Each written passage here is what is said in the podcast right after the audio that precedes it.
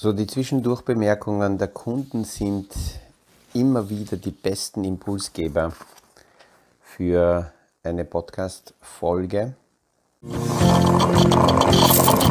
Aus dem Kaffeesatz, der Podcast von AL und E Consulting. Aktuelle Kapitalmarkt- und Wirtschaftsfragen verständlich erklärt mit Scholt Janosch.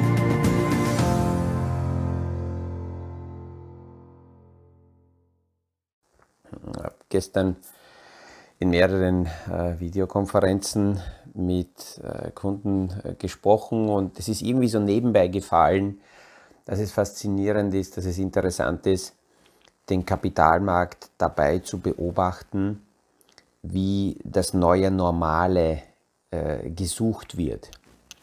Und dieser Kunde hat sehr ehrlich, so etwas verkrampft lächelnd gesagt, hahaha, ja, das ist wahrscheinlich äh, interessant zu beobachten, wenn man selbst nicht betroffen ist.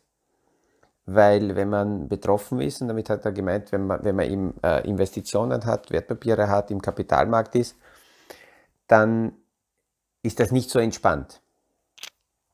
Und ich möchte diese, diese Aussage heute nehmen, eben um ähm, das ein wenig zu, zu zerlegen, weil einerseits ist das eine ganz wichtige und ehrliche Bemerkung von jemandem, der tatsächlich nicht jeden Tag mit dem Markt, mit dem Kapitalmarkt als Normalität, als einem ähm, täglichen Job arbeitet.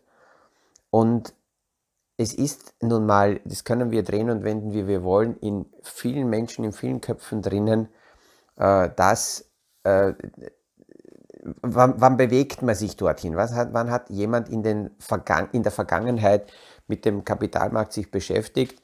Naja, dann, wenn man spekulieren wollte oder wenn irgendwer dahergekommen ist und vergangene Kursentwicklungen als neue Träume den Menschen verkauft hat und dann ist man dorthin gegangen.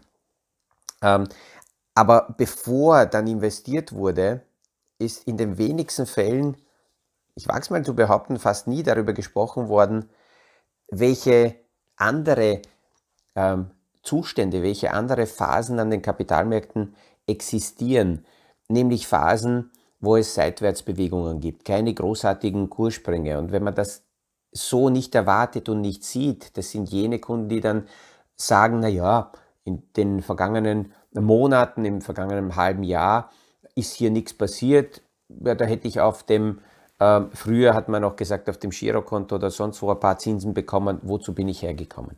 Noch schlimmer, wenn man nicht versteht, dass es auch Phasen gibt, wo die Kurse gesunderweise zurückgehen. Was ist dabei gesund, wenn die Kurse zurückgehen? Da verliere ich ja. Nein, weil das der normale Zustand des Marktes ist, dass der Kapitalmarkt in vielen Fällen hinter der Realität hinterher hinkt. Weil ähm, alles das, was an Neuigkeiten rauskommt, an Informationen rauskommt, Richtungsänderungen verursacht. Entweder ist das schon vorweg eingepreist worden, da passiert nicht sehr viel, dann schaut man auf die Aussichten. Ähm, wenn zu viel oder zu wenig eingepreist wurde, dann gibt es Kursbewegungen. Wenn zu wenig eingepreist wurde, gibt es genauso Kursbewegungen, weil eine Korrektur muss ja nicht nur nach unten sein, die Korrektur kann auch nach oben sein, weil nun mal der Kapitalmarkt sehr transparent alles einpreist und manchmal auch ähm, noch nicht die Fakten, sondern nur Gerüchte. Das heißt, eine, wenn so eine Phase ist, wo, wo die Märkte korrigieren, so wie jetzt im letzten halben Jahr, dann ist nochmal, wenn man das nicht versteht, warum man da ist, oder mit der falschen Erwartungshaltung gekommen ist, vergleicht man genauso und sagt, naja, wäre ich auf dem äh, Konto geblieben, möglicherweise sogar bei Nullzins wäre es besser gewesen, als hier im Markt investiert zu sein, wo ich jetzt minus 10% habe. Also ich danke einerseits für die Aussage und übrigens, es ist auch sehr nett, wenn ich mit jemandem mich unterhalte und dann werde äh, quasi ich zitiert aus dem Podcast äh, von Personen, wo ich gar nicht weiß, dass sie die Podcasts hören, aber weil, weil sie mich zitieren, äh, sickert es natürlich durch, dass sie es hören und es gibt ähm, manche äh, äh, Hörer oder Kunden, die sagen, ich, ich höre mir das täglich an und kann sogar sagen, bei welcher Aussage in welcher Gasse oder bei, bei welchem Gebäude ich da war beim Spazierengehen.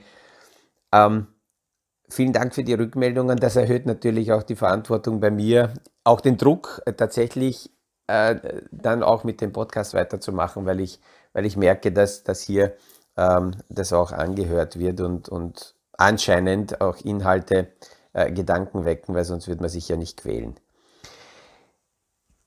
Fakt ist, dass der Kapitalmarkt tatsächlich die neue äh, äh, Normalität sucht und es ist die Frage, ist es jetzt tatsächlich so weit, dass wir dass sich tatsächlich Dinge ändern. Das haben wir sehr oft gehört in den vergangenen, in der Vergangenheit, in den, in den Jahrzehnten immer wieder. Jetzt ist alles anders, um dann zu sehen, dass wir in Wahrheit in alte Fahrwasser wieder zurückgekehrt sind. Aber es scheint tatsächlich so, dass sehr viele Parameter sich aktuell äh, so sehr geändert haben, eine Story hat sich auf jeden Fall geändert im, Ver im Vergleich ähm, der, äh, zu den, zu den äh, vergangenen Jahrzehnten. Äh, das ist die Zinsentwicklungsstory. Dass die Zinsen von so hoch oben, so weit runter über Jahrzehnte sukzessive fallen, das ist jetzt einmal Fakt. Es kann so sein, dass wir wieder so eine Phase haben werden, aber bevor wir so weit sind, müssen, sie, müssen die Zinsen vom jetzigen Niveau so radikal mal nach oben. Und das ist eben die Frage, ähm, mit dieser Frage beschäftigt sich natürlich der Kapitalmarkt. Ziehen die Notenbanker das so radikal durch? Und das hat dann natürlich brutale Folgen. Ähm, äh, oder, oder können sich nicht äh, durchziehen und dann wird so eine alte Phase, wo die Zinsen dann wieder von so hoch oben sinken können, nicht so schnell wiederkommen können. Die zweite Sache ist eben die Energieversorgungsfrage. Wir reden ja seit Jahrzehnten darüber, wie weit sich das ändern muss, auch aus Umweltgründen. Und äh, erst in, in der jetzigen Abhängigkeit und in dieser Situation merken wir, dass sich was drehen muss. Und bevor sich was wirklich ändert, wird aber trotzdem jetzt zuerst kurzfristig noch in die alte Infrastruktur investiert, in die alte Technologie investiert, um natürlich diesen Übergang zu finanzieren. Und ähm, einerseits ist es gut, wenn die Energiepreise hoch sind, weil das finanziert dann auch Alternativen, gerade von Anlegerseite her. Ähm, auf der anderen Seite, wenn jetzt jemand kurzfristig in seinem Portfolio vergleicht, erneuerbare Energieinstrumente, äh, Fonds und althergebrachte Energieformen, dann merkt man, dass derzeit die althergebrachten nach oben schießen weil die derzeit kurzfristige äh, äh, Nachfrage da ist, die Erneuerbaren, naja, äh, weiterhin mit der Realität kämpfen und noch nicht wirklich fliegen. Das ist aber gut, weil ähm, natürlich, wenn ich diese Bereiche aufbauen will, dann sollte ich das nicht überzogen und teuer einkaufen. Und bei jenen äh, Satellitenbereichen, wo jetzt in den, in den vergangenen Monaten die Kurse in die Höhe geschossen sind, äh, lohnt es sich auch durch Rebalancing da mal Gewinne mitzunehmen, zu realisieren, umzuschichten in andere Themenbereiche. Wir haben jetzt wieder in, in äh, zwei Tagen äh, Monatsende, Quartalsende, Halbjahresende und das sind immer wieder so Zeitpunkte, wo auch große Vermögensverwalter das sogenannte Rebalancing durchführen. Das heißt, jene Sektoren, die extrem stark gestiegen sind und damit der prozentuelle Anteil dieser Sektoren im, im, im Gesamtportfolio sich zu stark erhöht hat. Das wird reduziert und andere Bereiche, die langfristig interessant sind, aber durch aktuelle Kursrückgänge äh, sich reduziert haben, die werden dann aufgestockt. Und diese, die, diese Themen kann man nur dann nüchtern äh, tatsächlich durchführen, wenn die Basisstrategie passt, wenn das Basisverständnis passt, warum, äh, was, was tue ich überhaupt mit dem Kapital, Anlagemärkten, weil dann nicht die aktuellen Kursbewegungen emotional ausschlaggebend sind, sondern hier tatsächlich nüchterner die, äh, die Umwälzungen äh, vollzogen werden können. Und eine Story ändert sich und das ist aus meiner Sicht gut. Also ich habe zwei Themen in den vergangenen Tagen, in der letzten Woche aufgeschnappt, äh, das darauf hindeutet, dass tatsächlich hier das Narrativ sich ändert. Ähm, äh, eine Aussage war im Zusammenhang mit Robinhood. Robinhood ist eine, eine Online-Plattform, die ist ähm, in den vergangenen Jahren aufgebaut worden, speziell für Retail, also Privatanleger und war so äh, als, als Star gehypt letztes Jahr, sind an die Börse gegangen. Natürlich genau zur rechten Zeit. In der Hype-Phase für die Gründer war das ideal, an die Börse zu gehen. Da haben sie maximal abkassiert. Und äh, da waren die ganzen To-the-Moon-Anleger, die Jungen, die noch unerfahren waren, die gesagt haben, so, jetzt ist alles anders. Und die kapitulieren. Äh, das Geschäftsmodell von, von ähm, äh, Robin Hood ist eben für Privatanleger aufgelegt und aufgebaut. Und wenn man die Zahlen anschaut, dann sieht man, dass seit Februar 2021 bis jetzt die Umsätze, die Zahlen brutal zurückgegangen sind. Und das war so die Aussage, dass man eine Kapitulation auf der Privatanlegerseite sieht. Das ist gut, äh, weil dann die, die Vermutung naheliegt, dass dieser Washout, das heißt diese letzte ähm, Kehrausphase des Marktes, wo die Glücksritter und die, die nur mit der Buy-the-Dip-Mentalität an den Märkten waren, äh, das Handtuch geworfen haben und sich zurückziehen. Natürlich ist es schlecht, weil die sich dann meist zurückziehen für ein Jahrzehnt und wieder von außen das beobachten und dann wieder zu spät reagieren werden. Aber das ist so. Also ich, ich viele sagen, ja, das ist schlecht und man muss mal den Menschen helfen. Ich weiß nicht, ob man helfen muss, weil ja die Massenbewegungen auch Kursbewegungen äh, äh auslösen und wenn ich die verstehe, dann ist es ganz gut zu sehen, wo die Masse hingeht. Ich muss ja nicht mitgehen, kann ja anders agieren. Und auch zu diesen By the Dip-Mentalität, auch da ändert sich etwas interessanterweise. Es gibt auch da vier Phasen im Markt. Es gibt eine Phase, wo darüber gesprochen wird, by the dip, und das wird auch getan. Das heißt, die großen äh, Fondsmanager machen das auch, die großen Vermögensverwalter. Wenn Rücksetzer da sind, dann wird hier hineingekauft. Das ist meist vor der Boomphase.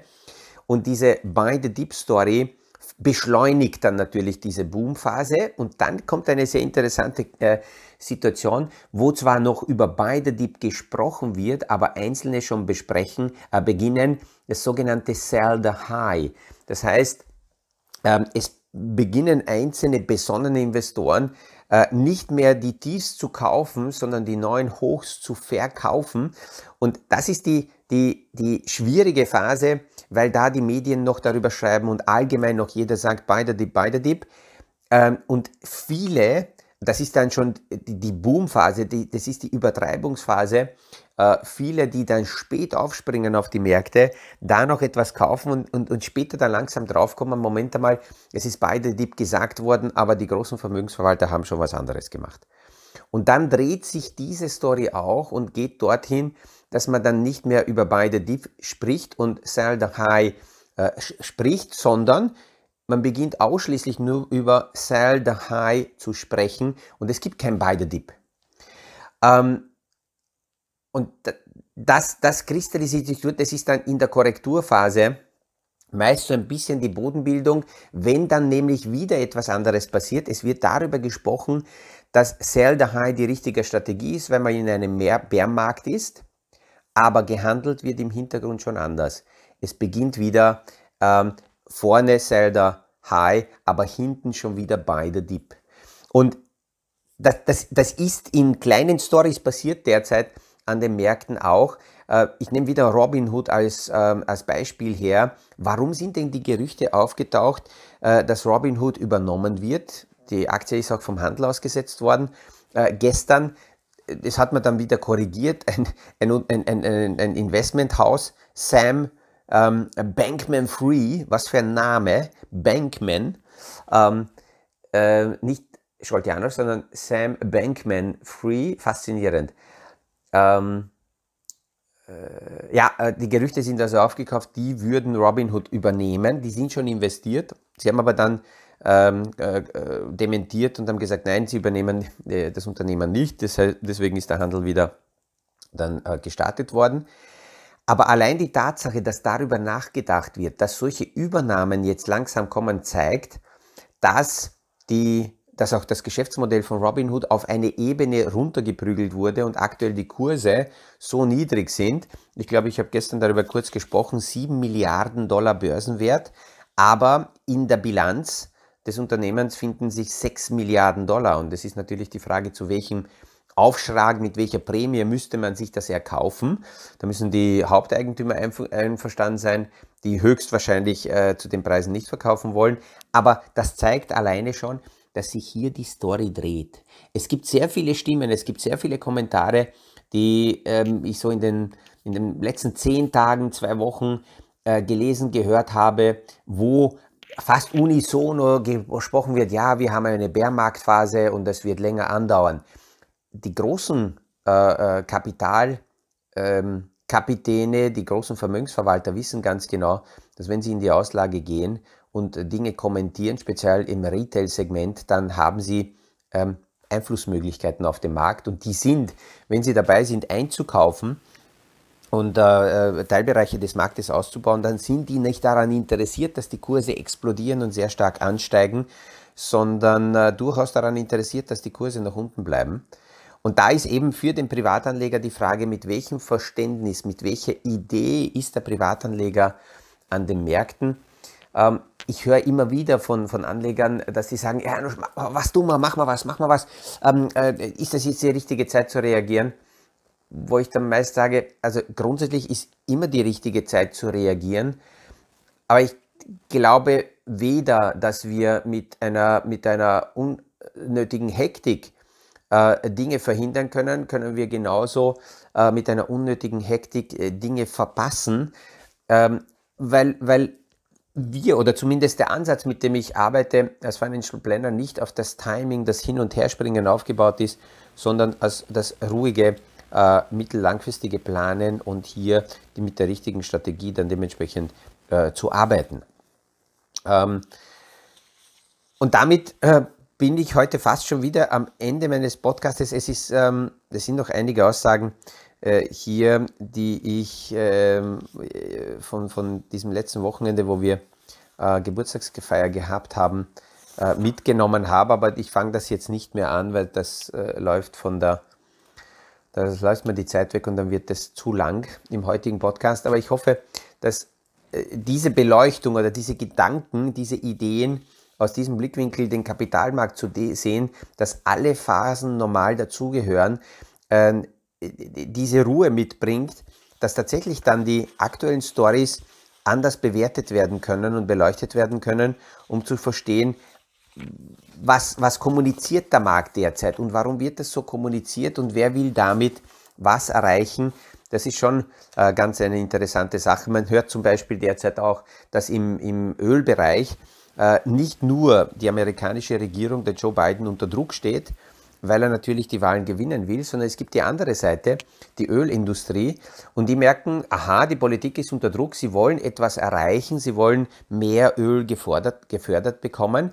Naja, und dann stehen die großen äh, Lenker dieser Ölindustrie da und sagen, naja, äh, lieber Joe Biden, äh, du möchtest, dass wir mehr Öl fördern, dann brauchen wir dementsprechende Motivation von dir, dass wir auch tatsächlich investieren.